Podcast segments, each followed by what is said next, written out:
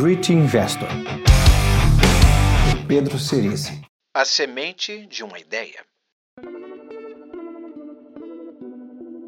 Nunca foi tão fácil escrever sobre princípios e aplicações práticas no dia a dia do mercado. Falamos dos riscos de considerar estatais como investimento e hoje Pedro Parente pediu demissão da Petrobras levando ao pânico quem há poucas semanas acreditava que o futuro da petrolífera estava blindado da pressão política. Assistimos em tempo real uma greve tímida, a princípio, ganhar força com o apoio da população.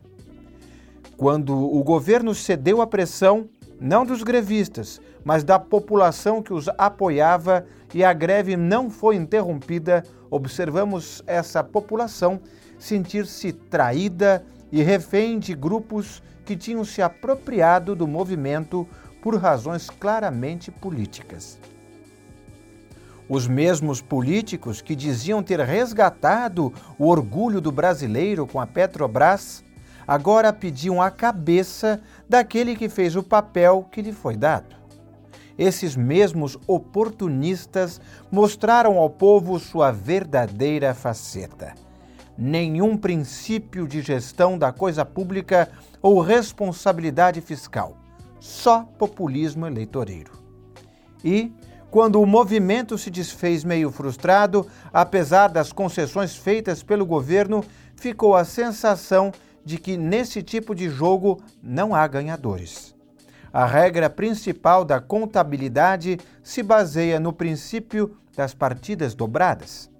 Se alguém recebe, alguém paga.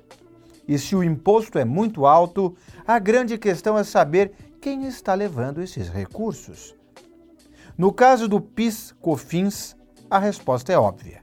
São contribuições para a previdência social.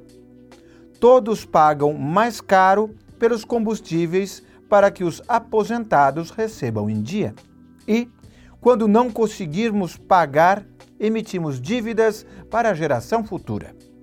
Só há três soluções possíveis para essa dívida: pagamento, calote ou desvalorização pela inflação. Sem reformas, pagá-la torna-se impossível. As pessoas acham que estão preparadas para o pior, quando na verdade não sabem o que é o pior.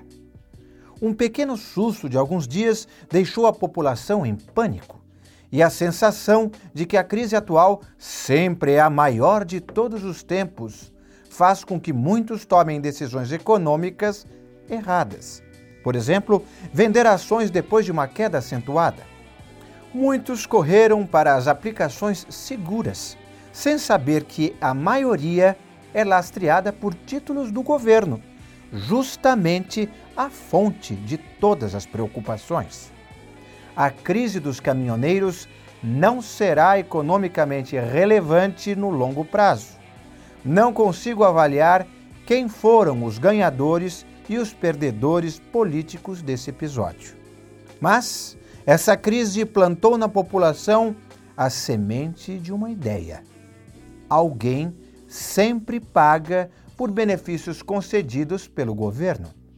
Nunca tinha visto isso ser dito tão claramente nos meios de comunicação em massa. Publicado originalmente em 1 de junho de 2018. Great Investor. Pedro Cerise.